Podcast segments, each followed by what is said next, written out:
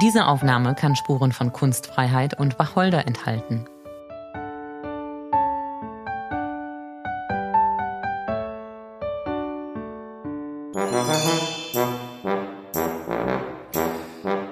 Servus, grüß euch und herzlich willkommen bei Liebe.Bayern, dem Bayern-Podcast. Reisen, Kultur und Überraschungen in und um Bayern. Es ist das schönste Leben. Heute haben wir eine Trinkkulturreise. Mein Name ist Stefan Hanitsch und ich freue mich, dass ihr dabei seid. Mein Name ist Andrea Pauli und ich freue mich auch sehr, dass ihr wieder da seid. In der vergangenen Rhön-Folge haben wir ja schon über regionale Getränke gesprochen mit Josh und Susanne. Und danach haben Stefan und ich uns gedacht, naja, warte mal, also die Rhön, die kalte, windige, zugige Rhön und Getränke, die von innen wärmen, das ist eigentlich auf jeden Fall eine eigene kulinarische Reise wert. Und deswegen haben wir uns heute einen richtigen Profi dazu geholt, was solche Sachen angeht, nämlich die Franziska. Franziska Bischof ist ausgebildete Edelbrand-Sommelier und Brennerin aus Wattmannsroth in der Rhön. Das ist im Landkreis Kissingen in Unterfranken. Richtig. Ähm, wir sind wieder über Skype verbunden, wie schon beim letzten Mal. Hallo Franziska, schön, dass du bei uns bist. Wir freuen uns sehr. Hallo Andrea, hi Stefan. Danke. Hallo Franziska, schön dich kennenzulernen. Äh, geht mir genauso. Franziska, du bist ja schon in vierter Generation jetzt bei euch auf dem Hof und machst die Brennerei. Aber du bist die Erste, die davon leben kann, ne? Kannst du uns ein bisschen was über die Geschichte deines Jobs erzählen? Ja, ich versuche es zumindest, ja. Also, ähm, wie kam ich zum Brennen? Natürlich, ja, mein Urgroßvater hatte äh, vor jetzt eigentlich 100 Jahren, ja, dieses Jahr wären es 100 Jahre, ähm, äh, den landwirtschaftlichen Hof hier, auf dem ich jetzt auch lebe mit meiner Familie, erbaut und hat sich damals auch um ein Brennrecht gekümmert. Und äh, das sind also ja historische Begebenheiten noch ähm, in äh, Süddeutschland, Bayern, Baden-Württemberg ähm, gab es schon immer diese 300 Liter kontingentierte Brennrechte.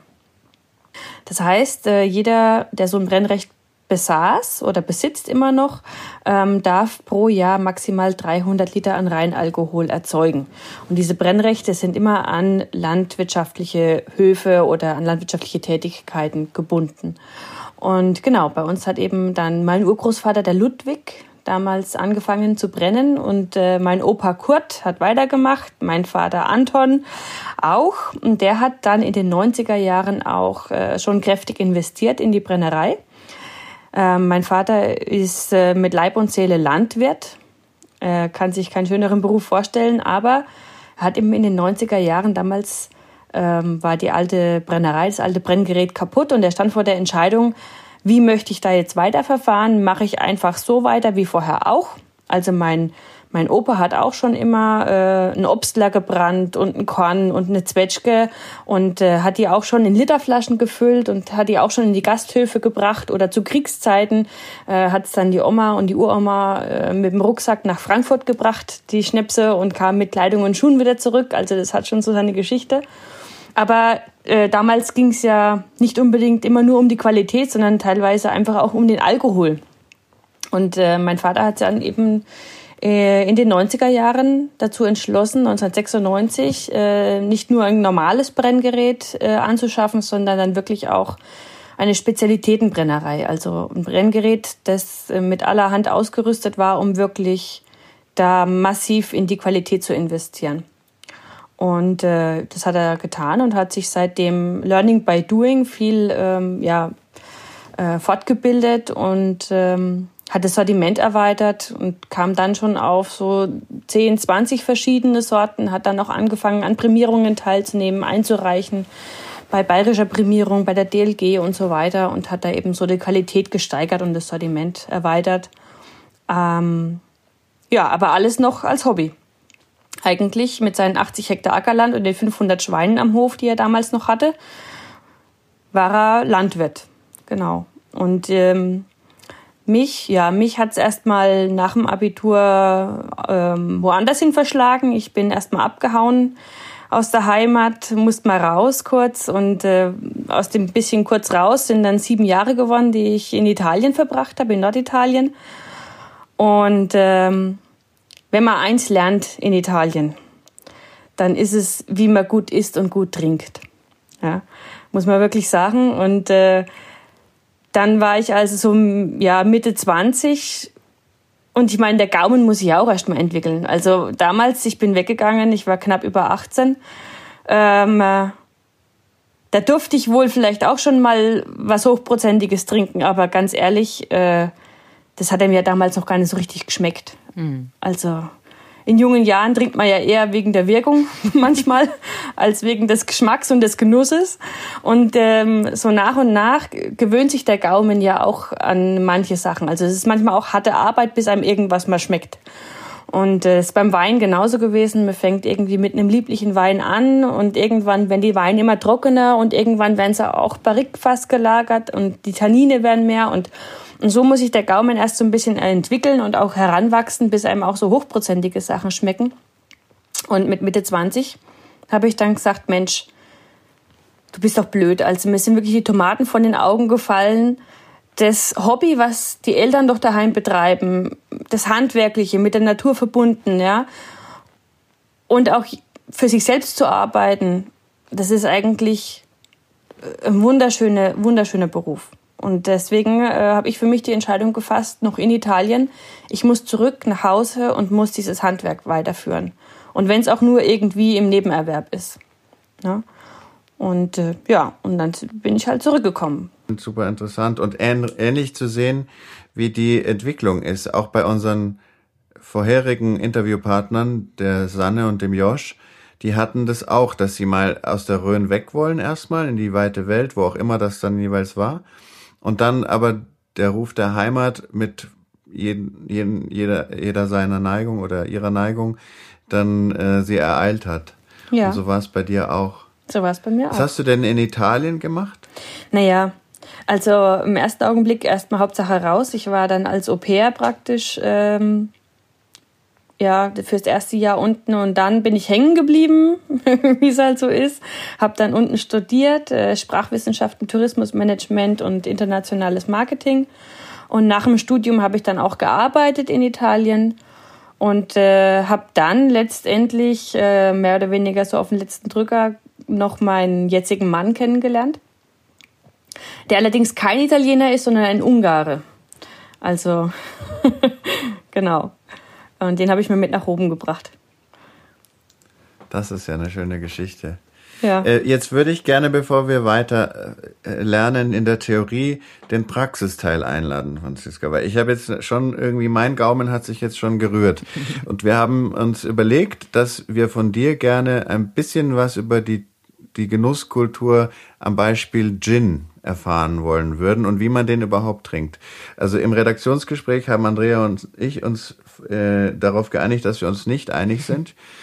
Ich habe gehört von äh, Experten, die sagen, äh, wer Gin genießt, einen guten Gin, der darf auf gar keinen Fall Tonic reintun und auch nicht irgendwelche äh, Gurken oder schon gar nicht Zitrone. Während Andrea sagte, dass die Gurke irgendwelche auch Aromen entfalten kann. Was, was ist jetzt da richtig? Und eine ganz kurze Ansage an unsere Zuhörer. Wenn ihr wollt, dann könnt ihr euch auch einen schönen Gin holen und den dann mit genießen und äh, erfahren, wie man das am besten betreibt, falls ihr auch Laien seid wie wir. genau. Okay, das kommt natürlich immer darauf an, was für einen Gin, das ich da überhaupt vor mir habe. Habe ich einen guten Gin, dann kann ich den ohne weiteres auch gerne pur trinken. Und dann ist er an und für sich schon so schön aromatisch, dass ich da auch gar nicht viel groß noch dazu bräuchte. Was man Eis natürlich tun zum Beispiel, kann. Ja, nein? Kann man, muss man nicht. Also wenn ich meine pur, dann meine ich wirklich ähm, genauso wie ein Obstbrand, man den in perfekter Weise trinkt, äh, zwischen 16 und 19 Grad Celsius, also wie ein Rotwein. Und dann in einem schönen äh, Degustationsglas, eigentlich so Grappergläser, ne? Ähm, das sind die, die perfekten Bauch, ne? Destillat. Nosing, ja, so ein bisschen Bauch und oben wieder so eine kleine Engstelle, so ein Kamin. Ähm, genau. Und dann kann man den wirklich auch herrlich pur genießen. Ähm, ohne Eis, ohne alles, weil bei dieser Temperatur natürlich ähm, äh, sich auch die Aromen am besten entfalten können. Also wenn ich irgendwas habe, ganz egal ob Gin oder Obstbrand oder was anderes, was schrecklich ist, was mir nicht schmeckt, dann stelle ich den in den Kühlschrank und dann kommt er serviert in einem Stammball, weil dann rieche ich möglichst auch wenig und dann kann ich ihn einfach wegkippen, möglichst vielleicht noch die Nase zu halten, ja. Also ähm, aber wenn ich was Gutes hab, was Gutes, Hochprozentiges, dann immer eigentlich bei einer normalen äh, ja, Raumtemperatur. Heutzutage sind die Räume natürlich warm, aber so um 18 bis 20 Grad. Ein gutes Glas und dann kann man schön reinriechen und dann kann man das auch pur genießen. So. Jetzt hast du gerade gesagt, wenn es ein guter Gin ist.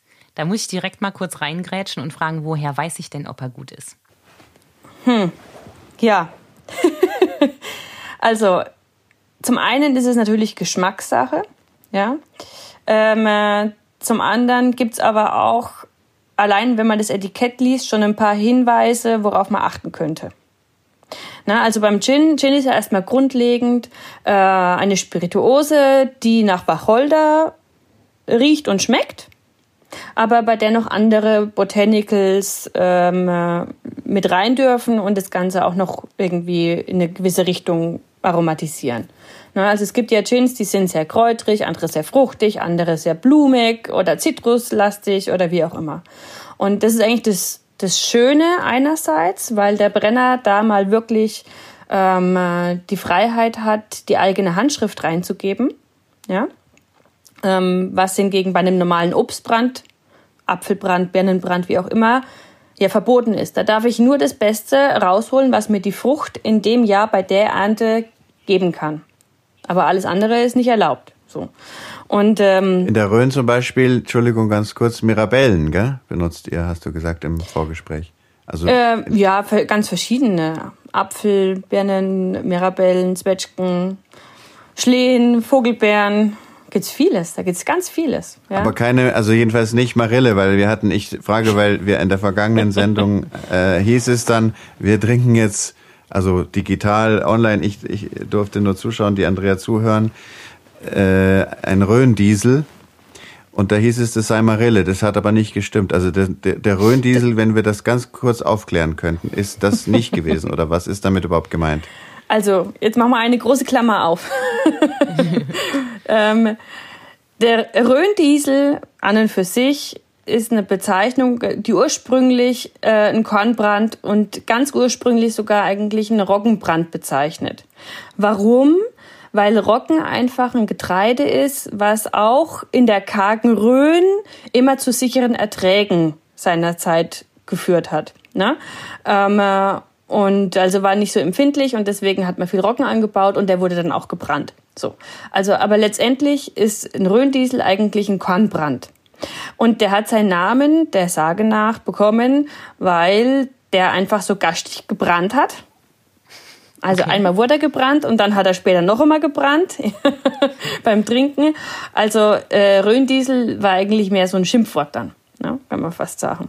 Aber heutzutage ist natürlich auch mit Tradition behaftet. Und die Marille, also ich weiß es natürlich nicht. Es kann natürlich sein, dass ihr tatsächlich eine Marille äh, da wirklich hattet, getrunken habt, aber tatsächlich gibt es in der Rhön recht wenig Marillen Mm, die Marille ist nämlich eigentlich ein österreichischer Ausdruck für das, was wir hierzulande Aprikose nennen.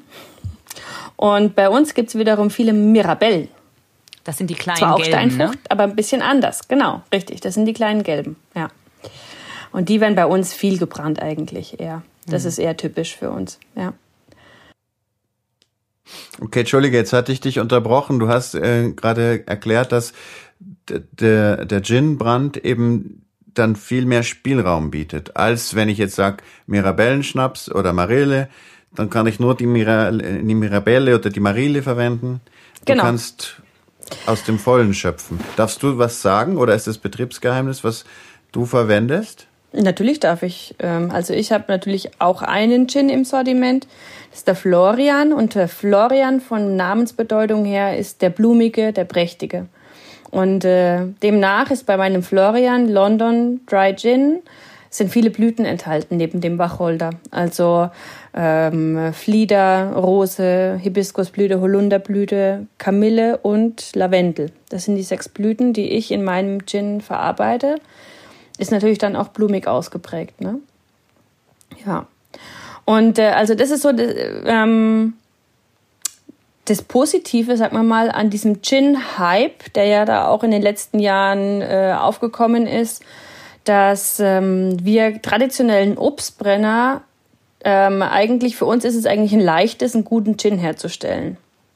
Das ist jetzt kein großes Hexenwerk eigentlich, weil ähm, ja, man kennt sich mit den Früchten aus, man weiß genau, wie man brennen muss und äh, damit da was Gutes bei rauskommt. Ähm,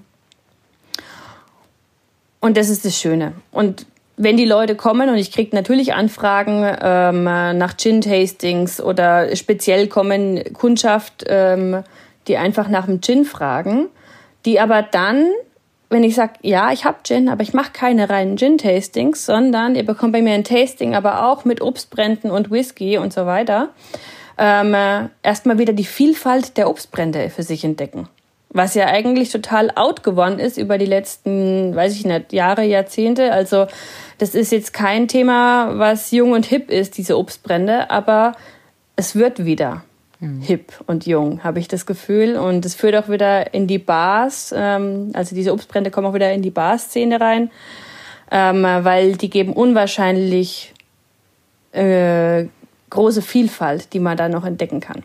Mhm. Also echt spannendes Terrain. Jetzt müssen wir mal zwei Klammern kurz zumachen. Jetzt haben wir die eine Klammer zugemacht mit den Marillen und den Mirabellen.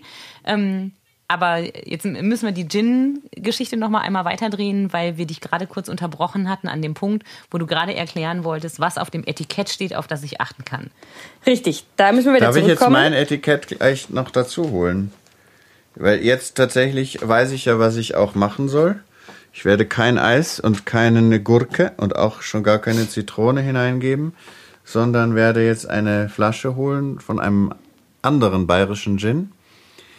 Äh, und, und dann mal gucken. Okay, ich mach das. Wir holen jetzt kurz alle unsere Gins. Andrea, du hast ja auch Ja, genau, Gins. ich äh, hole die jetzt auch. Wenn du Lust hast, dann kannst du ja auch mit. Ich weiß nicht, ob du dir das zu früh ist, aber wir, ne, nutzen jetzt die Gelegenheit. Ach nee, du, irgendwo auf der dürfen. Welt ist auch äh, 17 Uhr. Das passt schon.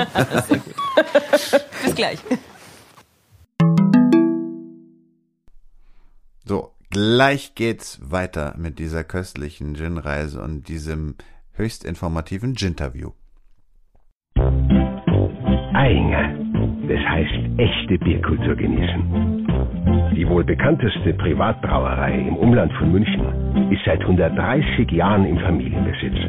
Da steht die Tradition an erster Stelle. Deshalb werden auch alle Bierspezialitäten ausschließlich mit Produkten aus der Region gebraut.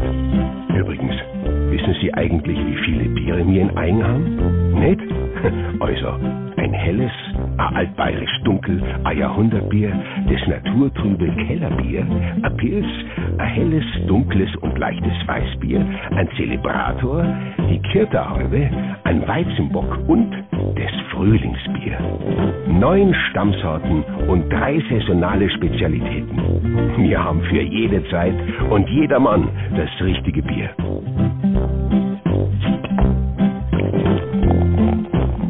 Meerbierendurst.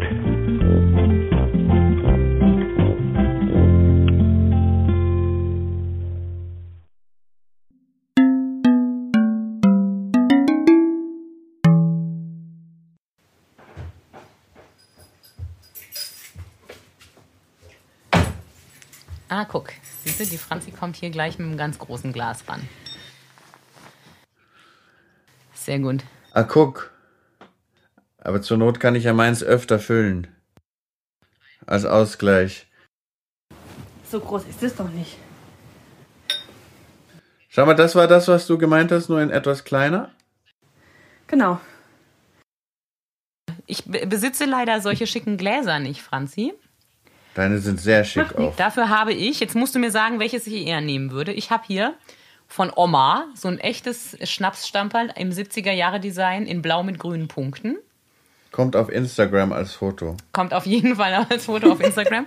Und dann habe ich diese ähm, kleinen Schnapskelche, die aussehen wie sehr, sehr winzige Champagnerschalen. Sieht aber auch aus wie ein sehr winziger Ja, süß sehen die Tennispokal. aus. Die sind total niedlich und wunderschön, aber ich weiß nicht, ob sie für Gin gut geeignet sind, weil sie einfach nur groß und offen sind. Also den Kamin, Ja. von dem du gesprochen hast, hat keins von den beiden. Ist das wie bei Ja. Wein, dass das atmen soll? Also, ach, jetzt müssen wir noch eine Klammer aufmachen. Das Ja. Wir haben Zeit. Eben, Zeit und Gin. Ja, also das mit den, mit den Gläsern. Im äh, das, was man normalerweise so vom Italiener kennt als Grappa-Glas. Ne? So die Kriterien sollte ein gutes Glas für Destillate eigentlich erfüllen. Das heißt, man hat einen leichten Stiel, ähm, man hat einen Bauch, eine bauchige Fläche, weil da wird meistens mit den 2 CL, die man einschenkt, ungefähr bis zur breitesten Stelle eingeschenkt ähm, sodass es halt auch Oberfläche hat, wo sich die Aromen so ein bisschen eben ne, ähm, ähm, äh, ja, verflüchtigen und bilden können und in die Nase hochsteigen können. Und da hat man eben diesen Kamin noch, der dann diese Aromen wiederum bündelt und so gebündelt zur Nase hochleitet. Ähm, leitet.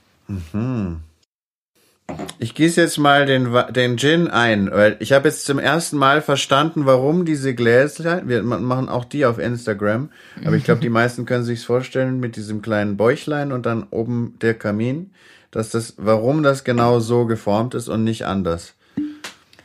Also Andrea, ähm, dir kann ich im Moment nicht helfen. Such dir einfach irgendeins aus. Die sind beide scheiße. Okay. Dann nehme ich jetzt einfach das äh, äh, breitere. Aber ja. Und dann nimm die gleichen ganz großes, dann kannst du doch noch Eis und Tonic reintun. Das kann ich auch. Das kannst du auch mal. Weil das wäre tatsächlich, also da habe ich dann auch die richtigen. Ich, ich Ja. werde jetzt mal. Das war schon sehr subtil. Jetzt habe ich ein bisschen drüber. Du hast gesagt, nur bis zur breitesten Stelle eigentlich. Das wäre dann 0,2. Ja. Ja, so ungefähr. Also ich So. sage jetzt, mache jetzt noch eine, eine Durchsage zu unserem Markenevent hier, was wir jetzt auch haben. Also wir haben einmal die Brennerei von der Franziska, deine, und da werden wir auch den, da haben wir den Florian und werden auch über andere Spirituosen noch sprechen. Das ist ein Bavarian Dry Gin, den ich mir jetzt gerade eingegossen habe. Und wir bekommen von niemandem Geld oder sonst was. Also das ist alles auf eigene Kosten, damit wir auch die entsprechende Freiheit haben, äh, unseren Geschmäckern zu folgen und nicht irgendwie unserer Marketingabteilung. Was hast du denn, Andrea? Was steht denn drauf? Zeig Also mal. ich habe ich hab den einen, das ist der Bodensee Dry Gin aus der Okay. Brennerei Senft, der 21er. Den gibt es auch einmal noch als 42. Das ist, glaube ich, die Anzahl der Botanicals, die drin sind. Und der okay. andere, Aber die Silke Senft kenne ich persönlich. ist das gut oder schlecht, wenn du die kennst? Für uns? Also macht einen sehr sympathischen Eindruck. Ja, der Gin ist auch lecker, finde ich. So, und dann habe ich hier ähm, aus einer kleinen fränkischen Brennerei ähm, Franken Dry Gin von Otz. Zeige ich auch mal gerade hier in die Skype-Kamera rein. Okay. Das ist nee, ein ganz kleiner. Direktvermarkter, Okay. die das noch äh, quasi im Hobby machen. Wahrscheinlich ein bisschen Ja. so wie dein, dein Vater drüber, äh, früher, aber der ist auch sehr lecker. Also, jetzt haben wir ja eingeschenkt, ne? Mhm. So ein bisschen. Äh, beim Stefan zumindest auch in dem Destillatglas. Und was man jetzt so ein bisschen beachten kann, es ist eben nicht wie ein Wein, es ist viel hochprozentiger. Deswegen, äh, ähm, die Weintrinker würden jetzt sofort anfangen, wie wild das, äh, das Glas zu schwenken. Das machen wir hier aber nicht, weil es eben so hochprozentig ist. Also das Einzige, was man macht, ist so leichte Drehung, eventuell, ne? dass man ähm, so die Glaswand so ein bisschen großflächiger benetzt, aber man würde es jetzt hier drin nicht wild Karussell fahren lassen, den Inhalt. Und ähm, ja, je mehr Wandfläche eben so ein bisschen benetzt ist, desto mehr kann sich natürlich auch die Aromatik für die Nase entfalten und dann kann man eben vorsichtig reinriechen. Immer ein bisschen vorsichtig bei den Destillaten, sich langsam nähern beim Glas. Man weiß nie, was man drinnen hat und es ist eben sehr hochprozentig. Und äh, was jetzt kommen wir eigentlich zu den unterschiedlichen Arten von Gin. Also ähm, äh, manche unterscheiden so ein bisschen durch die Aromatik und so weiter und so fort. Aber das, worauf ich jetzt hinaus will, ist äh, die ganz offiziell per Gesetz festgelegten äh, unterschiedlichen Verkehrsbezeichnungen. Also es gibt ähm, für uns Brenner, für uns Spirituosenhersteller oder Invertriebbringer eine europäische Spirituosenverordnung. Und da ist genau im Gesetzestext jede äh, alkoholische Gattung, jede Spirituosenart genau definiert. Wie darf die hergestellt werden? Welche Kriterien muss sie einhalten, damit sie sich so und so bezeichnen darf auf dem Etikett der Flasche? Ja? Und, äh, und da ist eben äh, Gin erstmal als Gin definiert. Ähm, als ja, alkoholisches Getränk, Spirituose, das eben äh, mit Wacholder aromatisiert wird und oder Aromaextrakten und so weiter und so fort. Und äh, dann ist kurios, dass äh, es eben noch zwei weitere Unterkategorien gibt beim Gin, nämlich noch Distilled Gin, also destillierten Gin, und London Gin. Die werden also nochmal explizit erwähnt. Und ähm, das, was, was ich jetzt zum Beispiel auch mache, und ich mache nur London Gin, ist eben so einer, ein London Gin. Und da ist genau definiert, dass eben äh, der Wacholder und die anderen Botanicals, die da alle rein sollen, äh, destilliert werden müssen. Und so, sobald der, der, der Gin, der Alkohol aus der Brennerei rausläuft, ist danach keinerlei Aromatisierung mehr erlaubt. Mhm. Und auch eine Süßung ist nicht erlaubt. Ja? Süßung ist äh, tatsächlich erlaubt, aber nur bis 0,1 Gramm pro Liter. Also 0,1 Gramm pro Liter ist überhaupt gar nichts. Ähm, das ist so eine kleine Klausel, das ist ganz äh, ja, ähm, nice to know.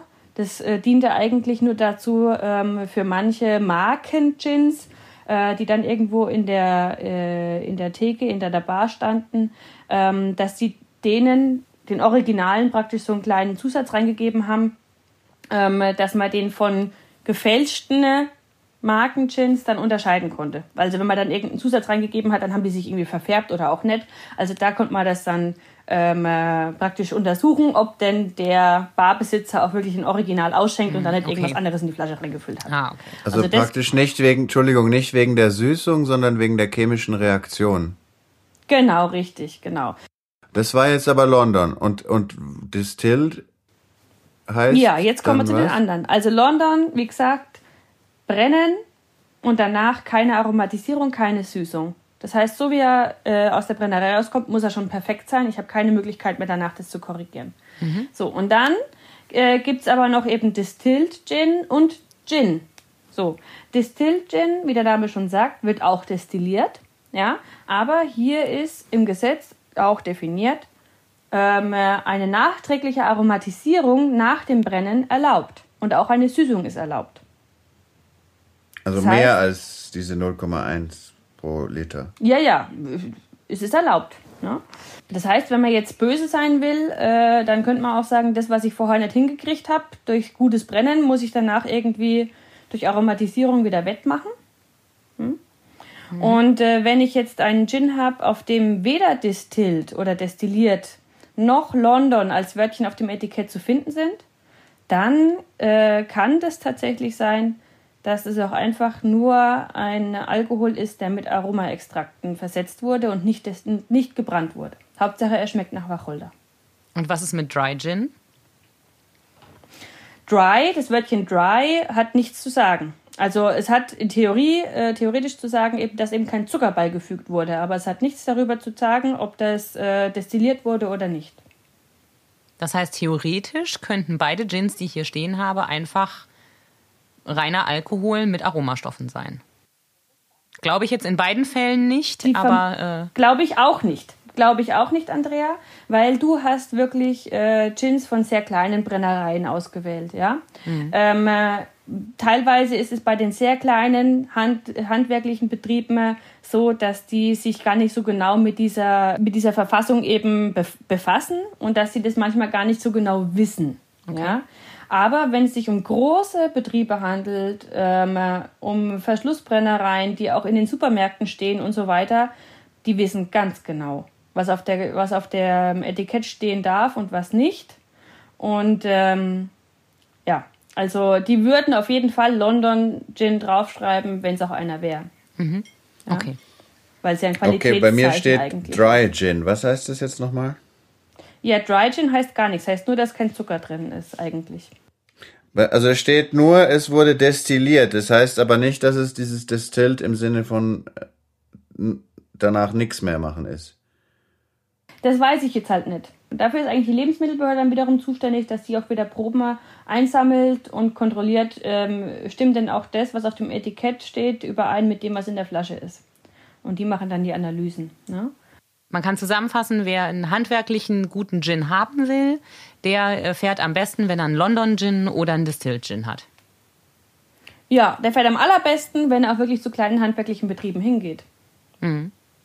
Also da kann man sich ziemlich sicher sein, dass die, ähm, ja, wenn die es mit Herzblut machen, ähm, die machen immer gute Qualität eigentlich. Und dann kann es auch durchaus, äh, da finde ich es auch nicht so schlimm, ähm, wenn das Ding mal mehr einen Charakter hat äh, und, und vielleicht auch mal ein bisschen stärker ist oder so. Das verzeih ich lieber, als wenn du irgendwo reinriechst. Äh, ich hatte auch schon in Gins reingeschnuppert.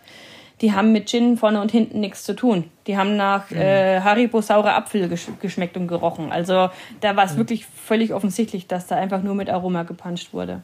Mhm. Wie lernt man denn das zu, zu riechen, zu schmecken? Ob jetzt, also ich habe jetzt hier von dem Etikett her weiß ich jetzt nicht hundertprozentig, was ich hier jetzt in meinem, äh, in meinem Glas habe. Und wie kann ich das erkennen oder anfangen, darin gut zu werden, das zu erkennen? Ob das jetzt nachträglich irgendwie aromatisiert wurde oder ob das ein echter Gin in dem Sinne oder sein London Gin artiges ist. Ja, das ist ein großes Thema. Also wenn das ähm, gut gemacht wird, dann tut man sich unheimlich schwer, auch als Profi.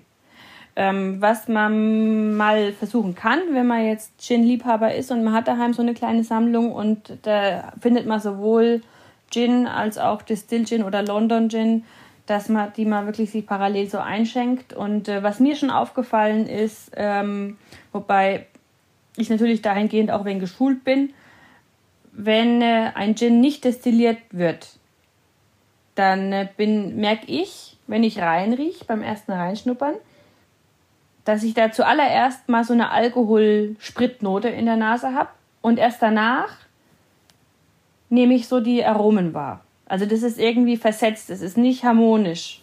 Wenn ich aber, wenn der destilliert ist und so, dann ist es, dann ist es miteinander gut verbunden und dann riecht es auch, also ist es einfach harmonischer. Dann hatte ich, habe ich nicht so diesen Zeitversetzen und auch nicht so diese Spritnote. Also das ist die Erfahrung, die ich gemacht habe. Ähm, und damit konnte ich auch schon blind dann äh, einen Gin von dem London Gin unterscheiden. Also wenn ein London Gin, der hinterher nichts mehr machen darf, der wäre dann der harmonischere. Da wo jetzt dann ja. alles eben in einem kommt und nicht zuerst der Alkohol und dann die Aromen hinterher, so wie das dann in dem Herstellungsprozess ja auch dann war, praktisch. Habe ich es richtig verstanden? Ja, aber es ist, Ungefähr. wie gesagt, es ist sehr schwer. Also ähm, mhm. da braucht man viel Übung. Immer wieder üben, üben, üben. Kann man denn seine ähm, ja. Geruchs- und Geschmacksnerven trainieren? Gibt es was, was man tun kann, damit man da ein bisschen ja. äh, feiner wird? Ähm, also ich habe ich hab meinerzeit, äh, das war 2014, 15, äh, meine Edelbrand-Sommelier-Ausbildung gemacht. Und ähm, es geht wirklich nur ums Üben. Also da waren auch die Fragen, ja, wer kann es jetzt besser, Männer oder Frauen, jung oder alt oder Raucher oder Nichtraucher. Ähm, eigentlich ist es ziemlich egal, welche Voraussetzungen das man mitbringt. Es kann jeder lernen. Man muss einfach wirklich immer wieder üben. Also das ging von äh, am Anfang haben sie uns irgendwelche Tabletts reingebracht ähm, mit verschiedenen Schokoladen drauf oder mit äh, Pfefferminz, Eisbonbon, Eukalyptus, dass man mal da genau die Unterschiede oder verschiedene Zitrusfrüchte, dass man sich wirklich bewusst hinsetzt und mal die Unterschiede schnuppert und die aber auch dann abspeichert. Okay, Zitrone riecht so, Limette riecht so. Das ist ein Unterschied. Ne? Und, ähm, und dann irgendwann kommt man auch zu den Obstbränden. Und in der Schule, ja, da hat man dann halt 50, 60 Brände am Tag, die man verkostet. Und dann lernt man auch was.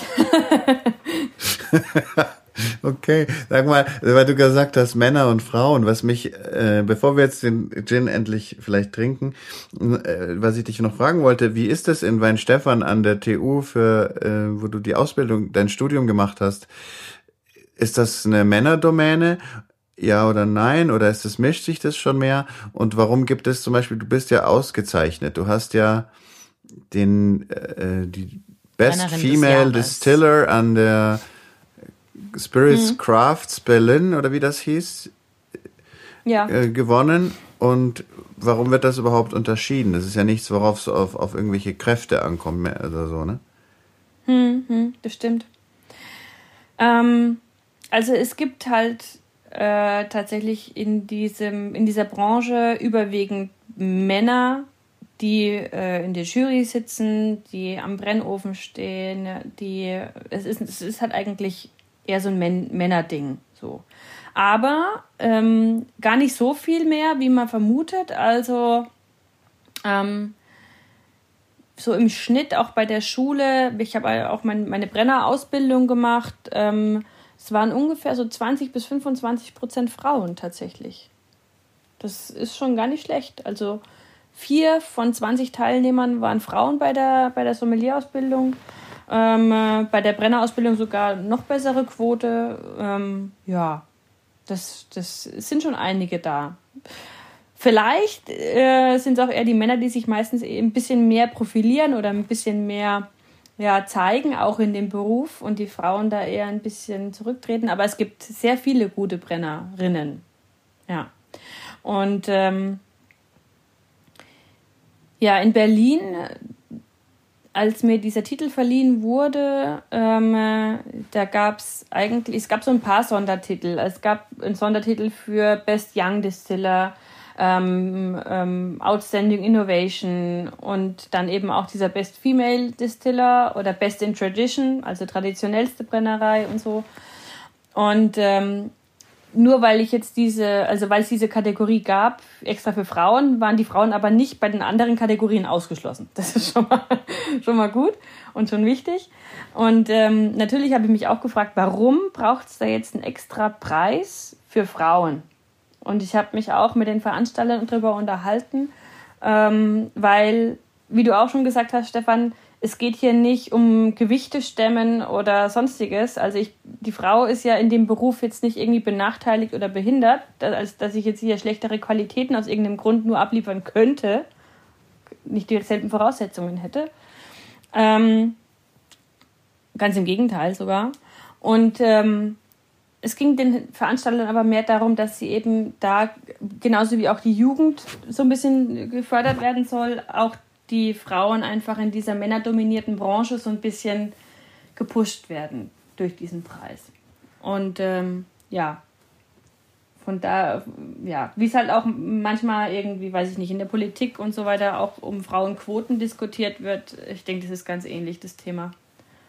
Also gerne noch weitere Fragen. Jetzt ist aber wirklich, also ich habe jetzt auch Angst, dass die Essenzen alle verfliegen, egal ob sie nachträglich oder während des Brennens eingefügt wurden. Wie trinkt man jetzt den Gin? Ein Destillat, wenn ich den jetzt pur trinke, dann ähm, nehme ich ein kleines mittleres Schlückchen und lasse den praktisch so über die Zunge von vorne nach hinten mal überall hinrollen und hin und äh, lassen überall mal ein bisschen rankommen so im Mund und dann wird er natürlich auch hinuntergeschluckt.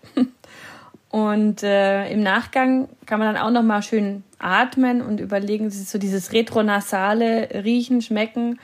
Ähm, da ist es ja auch noch mal anders. Also das heißt, ich habe irgendwie so drei Eindrücke. Erstmal in der Nase, dann am Gaumen. Äh, was schmecke ich? Was habe ich am Gaumen? Auch wenn ich runtergeschluckt habe. Was schmecke ich so am Gaumen noch an den, auf der Zunge?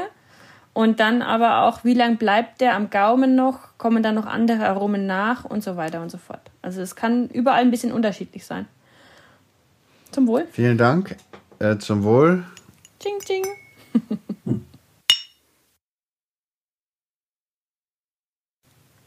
so. Sehen alle sehr nachdenklich aus gerade.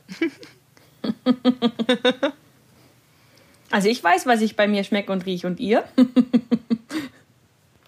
Ich habe den Eindruck, dass es nussig geschmeckt hat. Kann es sein, stehen keine Nüsse drauf. Also das Schöne ist, wenn man sowas verkostet, äh, ich meine, man guckt sich auch mal bei den Winzern an und dann reden die davon, ähm, ja, und dann hat man da die roten Beeren und da das und da das und mein, ähm, als ich meine Sommelier-Ausbildung gemacht habe, mittlerweile hat sie mein Mann auch gemacht, ähm, aber nachdem ich meine fertig hatte und heimgekommen bin und habe dann immer versucht zu erklären, was ich alles da rausrieche und rausschmeckt, dann wurde ich ihm auf die Schippe genommen und dann hat äh, ja, hat mein Mann zu mir gesagt, ja, ja, ich rieche da auch raus.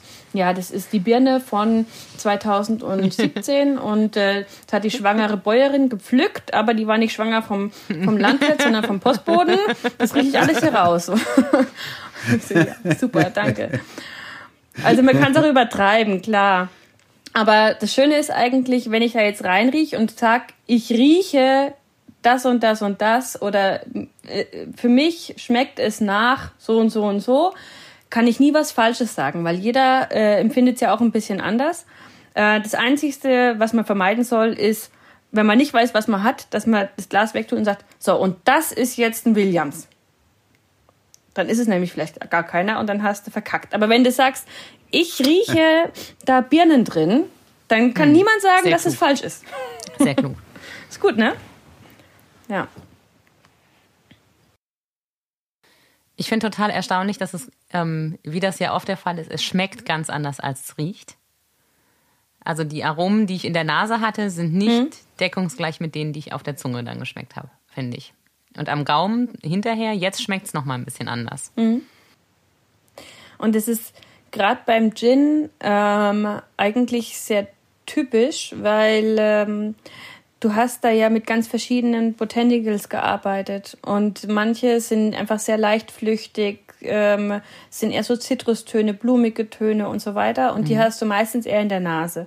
Und am Gaumen wiederum schmeckst du ganz andere Noten, ne? wenn da meinetwegen so zimtige Noten drin sind oder es kommt eben darauf an, was für, was für Gewürze da verarbeitet wurden äh, die so ein bisschen schwerere Aromatik haben, die hast du dann eher am Gaumen oder im Nachgang. Also das ist eigentlich auch ähm, das Schöne manchmal und das Spannende. Also das muss nicht unbedingt heißen, dass er deswegen schlecht ist, weil man in der Nase was anderes hat als im Gaumen. Das ist ja gerade das, was ihn manchmal interessant macht. Ja. Und wie würdest du jetzt beschreiben deinen Florians Gin? Ja gut, ich weiß natürlich, was drin ist. Aber ähm, natürlich hast du in der Nase sehr viel blumige Noten ne? ähm, und dann aber auch so leicht diese ähm, ja, harzigen Noten vom Wacholder, ähm, äh, leichte Zitrustöne, die Rose am Gaumen, leichte Kamillennoten am Abgang, Kardamom. Ja. Der Kardamom ist bei dir entstanden sozusagen, weil der ist ja nicht drin, glaube ich, oder? Also nicht beim, beim Distillieren. Ich weiß es nicht. Manches muss dann eben doch geheim bleiben. Okay. Ja. Also ich habe zum Beispiel bei mir stehen auf dem Etikett, ich kann jetzt ja auch ein bisschen spicken. Ich hätte aber nie gesagt, es schmeckt bei mir nach Angelika-Wurzel, weil ich habe keine Ahnung, was das überhaupt ist, ja. Und äh, also die anderen Sachen,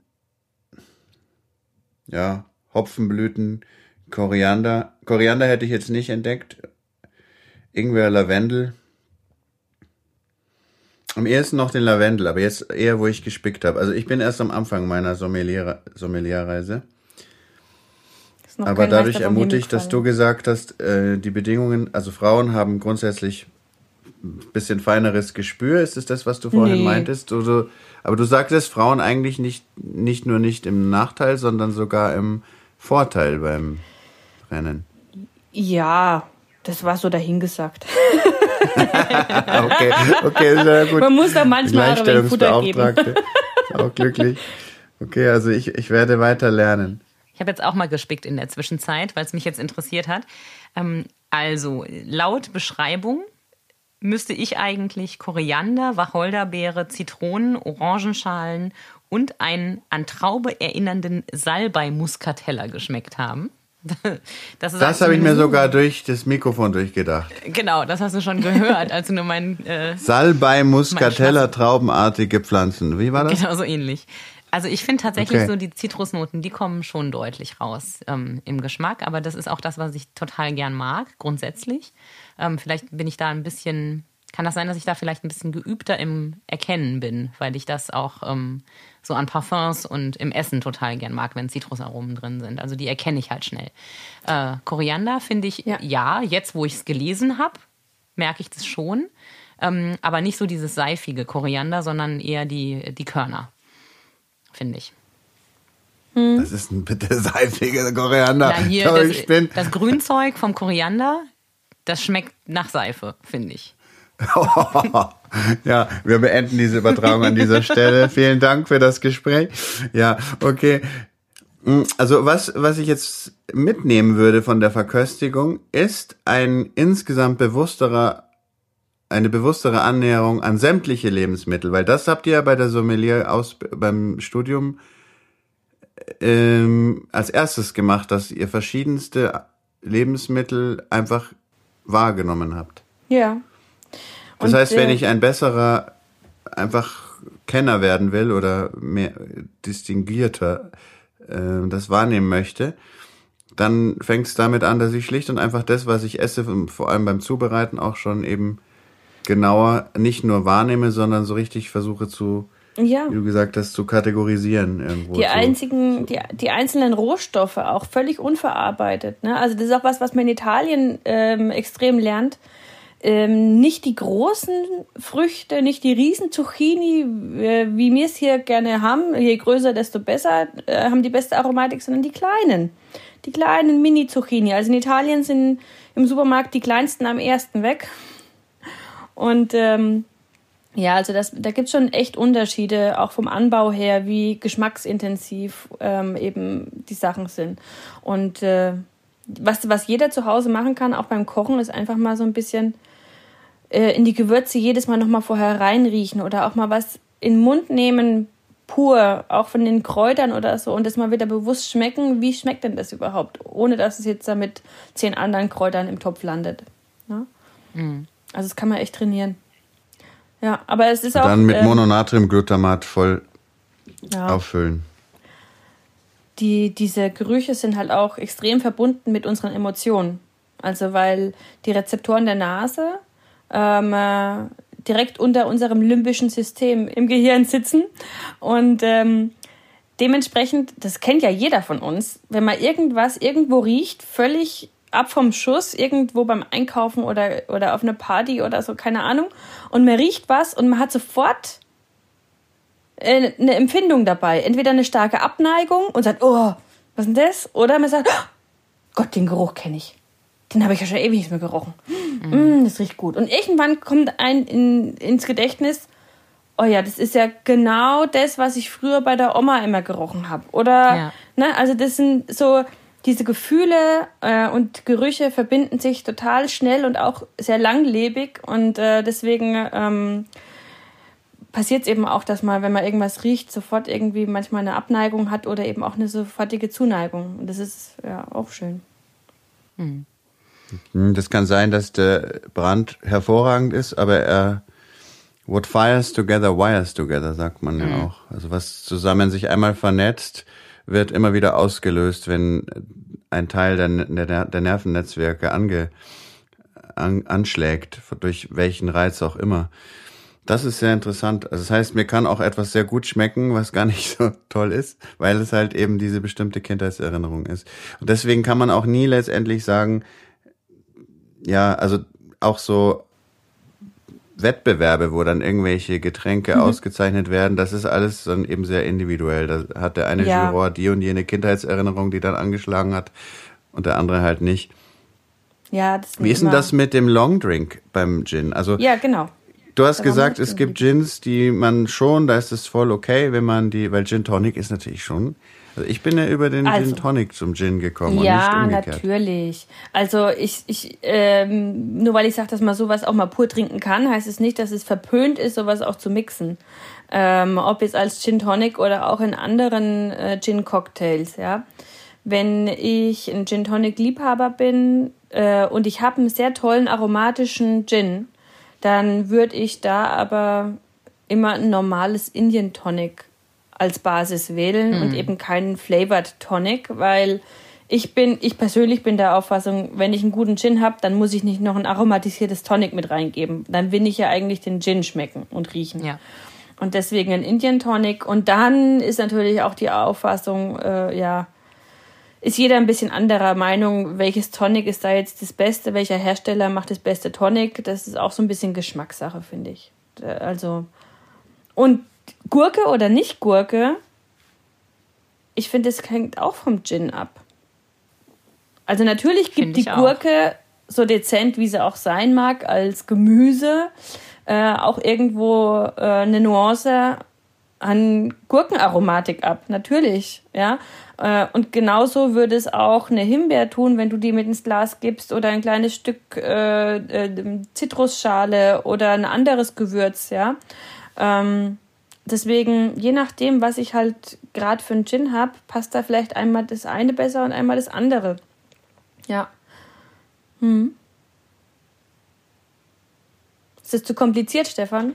Du kratzt dich gerade. Gar nicht. Ich habe nur überlegt, ob man jetzt schon bald bei euch die Verköstigungen machen kann oder nicht. Weil wir wollen natürlich dich auch besuchen, wenn das dann. Wenn es ja. wieder geht. Na dann. Genau. Kredenze ich euch mal einen ganz tollen Gin Tonic. ja, ich bin sehr gespannt. Ich bin auch sehr beruhigt, dass ich jetzt weiterhin mit gutem Gewissen Gin Tonic trinken darf und nicht denken muss, oh nein, jetzt äh, verschleudere ich das gute Zeug äh, mit der Limo und das dürfte ich eigentlich gar nicht. Das beruhigt mich jetzt ein bisschen. Ich mag nämlich nein, Gin Tonic Quatsch. wirklich sehr gern. Ja. Sehr gut. Ich habe gestern ganz bewusst meine letzten beiden Gin Tonic getrunken, weil ich Angst hatte, dass du jetzt heute erklärst, dass das so barbarisch wäre, wenn man das macht. Von dem her, okay, Ach, also es gibt verschiedene, verschiedene Arten, das zu machen. Sehr gut. Ja, natürlich. Und äh, erlaubt ist, was schmeckt, ja. Ähm, von daher. Mit Ketchup. Nur zu. Maggi. Oh Gott, muss ja Stefan, auch Spaß jetzt machen. ein bisschen ekelhaft. Du wolltest doch auf die Geschmacksverstärker verzichten, oder wie war das? Ich habe jetzt, hab jetzt den ersten Gin getrunken und ich habe jetzt einen Spaßverstärker insofern. Ich merke das schon. ähm, sag mal, Franziska, äh, du hattest ja von Italien erzählt. In, ähm, mhm. Und du hast da dein Gin-Glas in der Hand, das ja einem Grappa-Glas sehr ähnlich ist. Äh, Grappa gibt es bei dir aber noch keinen, oder? Nee, m, -m. Also Grappa sowieso nicht. Wenn, dann würde der hierzulande in Deutschland Dresder heißen. Mhm. Weil Grappa ein Wie bitte? Dresder. Dresder ist ein Brand aus den Rückständen der Weingewinnung, ja, aus den, aus den Dresder Rückständen. Ähm, genauso wie Grappa auch, nur Grappa ist ein geschützter Begriff für Dresder aus Italien. Ah. Aber in, also in Franken gibt es ja durchaus äh, Wein. Richtig, und es gibt ja auch Dresder, aber den mache ich nicht, weil ähm, ich überlasse das gerne dann den Winzern, die auch eine Brennblase mhm. haben und dann sollen die das machen. Ähm, das ist bei denen näher dran und ähm, ich habe auch das Gefühl, bei uns die Brennblase ist dafür nicht hundertprozentig geeignet, weil Dresder ist eine recht trockene und sperrige Angelegenheit. Und ich will mir meinen Abfluss nicht äh, verstopfen. Mhm. Ganz praktisch. Okay. nee, und äh, dann sollen das die Winzer machen. Das passt schon. Von deinen ganzen brennenden Geistern, Spirituosen, die du hast, was ist dein eigenes Lieblingsgetränk? Welches magst du am liebsten? Das kommt immer auf die Stimmung an.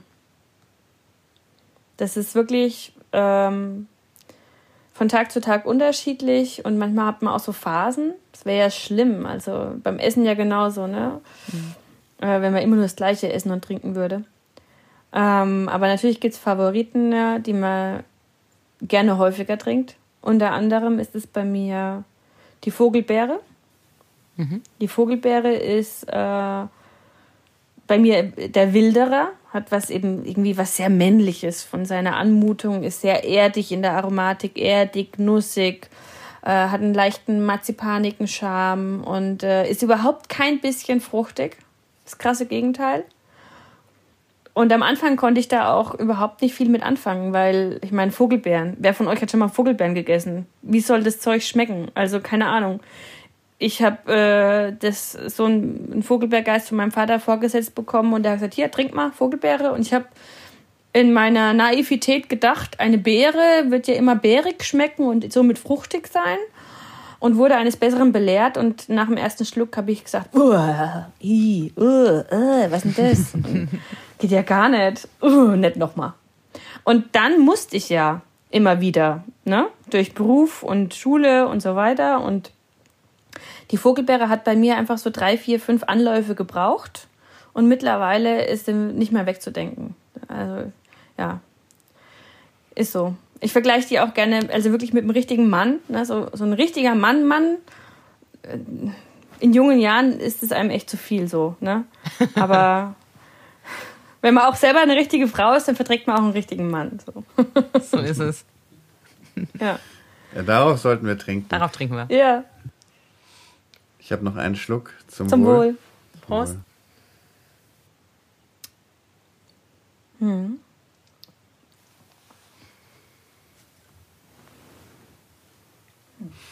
Ich hätte noch gerne gewusst, weil ich den Überblick verloren habe, wie viele verschiedene Brände und wie viele insgesamt Spezialitäten stellst du denn her? Also, ähm, ich müsste jetzt auch genau zählen, aber es sind ungefähr 30 verschiedene Brände, Geiste, Whisky, Gin, also destillierte Sachen. Und dann nochmal so 10 bis 15 Liköre. Ja. Eine Menge Holz, oder? Hm. Kommst du dann noch dazu, neue Sachen zu entwickeln oder kommst du jetzt Unbedingt. kaum noch hinterher? Ja? das ist, ist ja das. Also jedes Jahr gibt es eine neue und dann tust du eine ausmustern oder wird es einfach immer mehr? Na, ich, das, äh, das weiß ich noch nicht so genau. Also natürlich ist es rein wirtschaftlich gesehen, wäre es natürlich äh, geschickter, man würde sich irgendwie auf drei Produkte einschießen und die dann richtig groß machen wollen.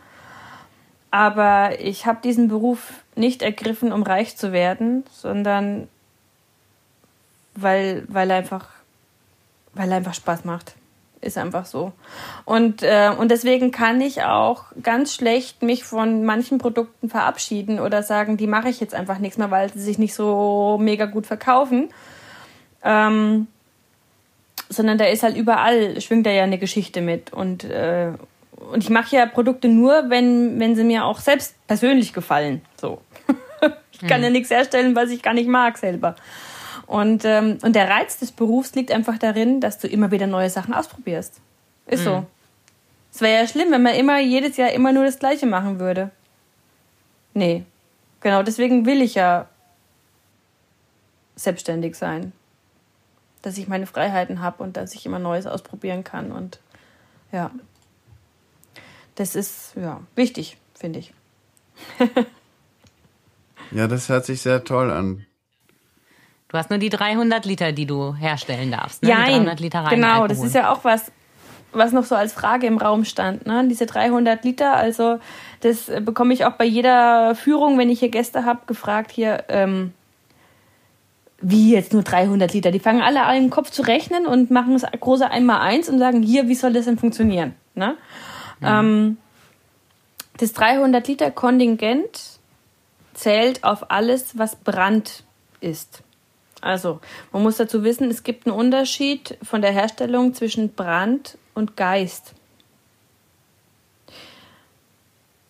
Ein Brand entsteht immer durch Vergärung von zuckerreichen Früchten. Der Zucker wird während der Vergärung ja zu Alkohol und die kommen dann in die Brennerei und daraus wird dann der vergorene Alkohol rausdestilliert. Also produziere ich bei Bränden neuen Alkohol. Und ein Geist ist auch gesetzlich genau definiert in diesem gleichen Spirituosengesetz da. Ähm, ein Geist stellt man her aus Rohstoffen, die entweder sehr wenig Zucker enthalten oder auch gar keinen Zucker in sich tragen. Zum Beispiel eben Kräuter, Nüsse, ja. Ähm, auch wie ein London Gin. Ein London Gin ist letztendlich auch ein Geist von der Herstellung. Mhm. Ähm, und da muss man absolut geschmacksneutralen Alkohol hernehmen. Den kann ich mir auch selbst gar nicht produzieren, sondern den muss ich einkaufen. Ja. Und ähm, auf diesen Alkohol setze ich dann meine Rohstoffe an, die ich zum Geist verarbeiten möchte. Der Alkohol entzieht den Rohstoffen die Aromatik. Das ist sozusagen ein Ansatz, ja. Anstatt der Vergärung habe ich diesen Ansatz. Aber beides, also auch hier wird es dann noch destilliert. Mhm. Es muss beides gebrannt werden, sowohl ein Brand als auch ein Geist wird destilliert. Nur das vorne dran ist anders. Ah, also Brand, Vergärung, Geist ist der Ansatz. Beide werden aber gebrannt und bei beidem herrscht ein Reinheitsgebot. Also sobald Brand oder Geist auf der Flasche steht, ist jegliche Aromatisierung verboten. Mhm. Nur das, was mir der Rohstoff gibt, darf danach an Aromatik im Glas oder in der Flasche sein. Ja? Mhm. Anders ist es, wenn irgendwo Spirituose auf der Flasche steht. Wenn Spirituose auf der Flasche steht, ist alles erlaubt. Genauso wie beim Gin. Okay. Hm? Das heißt, da kannst du fröhlich Außer mischen. steht drauf London Gin oder, genau. Dis oder destilliert. Ja. Hm. Okay. Ja. Also wenn Spirituose auf der Flasche steht, dann, ähm, wenn die irgendwo im Supermarkt steht, dann kann man eigentlich zu über 95 Prozent davon ausgehen, dass da nicht die Qualität, sondern eher die Quantität äh, und die Marge im Vordergrund stehen. Mhm. Und dass es einfach was ist, was gut runtergeht ähm, äh, und nicht so viel Charakter hat. Mhm. ich, ich, ich, bin jetzt ein bisschen provokant, ja. ja aber muss ähm, ja auch sein. Ja, aber da, da, das soweit habe ich es auch schon geschmacklich erschlossen, dass es tatsächlich dann eher dann die Leute anspricht nach dem Motto Hauptsache es knallt oder so. Wenn, wenn man jetzt wirklich Qualität möchte, dann geht man ins, zum Feinkost oder man bestellt bei dir direkt im Shop oder bei einem anderen. Ist es eine Faustregel zu sagen, also natürlich würdest du sagen, dein, für deine kannst du dich am meisten verbürgen, aber kann man das sagen, für deine, deine Spezialitäten kannst du dich am meisten verbürgen. Aber ist es eine Faustregel zu sagen, je kleiner der Betrieb ist, desto größer ist die Wahrscheinlichkeit, dass ich wirklich eine ehrliche, gute Qualität bekomme? Das würde ich behaupten, ja. Ja. Also ähm, es gibt in äh, gerade in Bayern und eben Süddeutschland, Bayern, Baden-Württemberg, extrem viele Tausende von Kleinbrennereien. Also Kleinbrennerei bezeichnet immer eine Brennerei mit einem 300 Liter Brennrecht. Ja? Äh, das Gegenteil dazu ist eine Verschlussbrennerei. Verschlussbrennereien dürfen so viel herstellen, wie sie möchten. Ja? Und es gibt tausende dieser Kleinbrennereien, die alle natürlich auch irgendwas mit Landwirtschaft zu tun haben, weil das müssen sie ja, sonst haben sie dieses Brennrecht nicht. Mhm. Und das ist eigentlich auch was, wo ich sage, das ist meine Wunschvorstellung, meine Utopie, wie irgendwann dieses Brennerhandwerk aussehen sollte, ja. Ähm, genauso wie es bei einem guten Wein, da wissen wir alle, einen guten Wein kriegt man beim Winzer. Und ein Winzer hat auch ein Weingut und einen Weinberg. Mhm. Ja. Und, und nur dann, wenn man auch äh, diese Landwirtschaft im Hintergrund hat, dann ähm, macht man auch einen ehrlichen und guten Wein. Die stehen ja mit ihrem Namen für ihr Produkt. Und, ähm, und bei den Spirituosen ist es leider Gottes halt irgendwann abhanden gekommen und äh, es gibt halt eine riesengroße Spirituosenindustrie. Ähm, äh, und die Kleinen werden auch teilweise bewusst klein gehalten. Das ärgert mich auch teilweise, weil es wäre eigentlich schon möglich, rein rechtlich, dass man diese 300 Liter Brennrechte vergrößert. Sogar bis auf Kontingente von 1500 Liter, soweit ich weiß. Ähm, äh, so dass man zumindest diesen kleinen Brennerfamilien auch die Möglichkeit gibt, das äh, gescheit zu machen. Weil vom 300 Liter Kontingent, ich bin, ich mache das jetzt, ja, ich versuche davon zu leben. Ja, ich schaffe das auch einigermaßen. Aber nur, weil ich auch viele, viele äh, Führungen mache und gastronomisch was dazu mit anbiete, ja.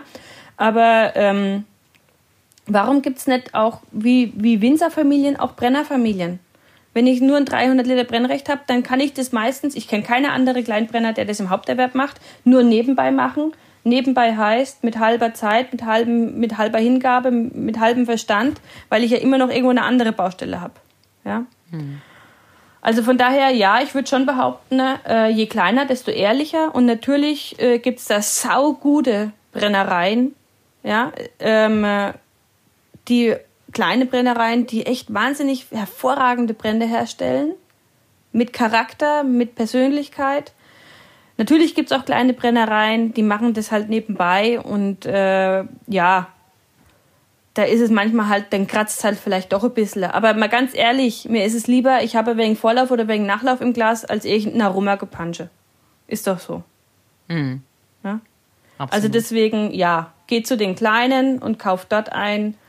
Egal ob bei mir oder bei den anderen, es gibt ja echt ganz viele tolle Adressen. Und äh, wenn ihr nicht wisst, wo ihr die findet, dann könnt ihr auch schauen. Es gibt äh, Bayernbrand, kann man googeln, oder äh, Fränkischer Kleinbrennerverband und solche Sachen. Also da sind dann auch Adressen gelistet. Ja. Wir werden die Adressen unter dem Podcast in den Infos alle auflisten, damit äh, die Revolution des Brennerhandwerkes dank dieses Podcasts und dank dieses wirklich sehr spannenden und reichhaltigen Gesprächs mit dir, liebe Franziska, äh, vorankommen wird. Vielen, vielen, vielen Dank. Jetzt haben wir dich viel länger gelöchert, als wir eigentlich vorhatten. es war einfach Und haben trotzdem noch nicht alles zur Sprache gebracht, so ein Mist. Ah, wir kommen wieder.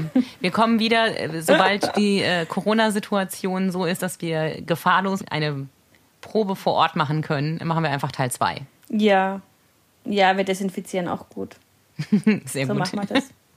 Ja, vielen Dank fürs Zuhören. Genießt verantwortungsvoll, sowohl was den Kauf betrifft, als auch dann den Genuss selber. Äh, ja, und beehrt uns bald wieder bei Liebe.Bayern. Fertig.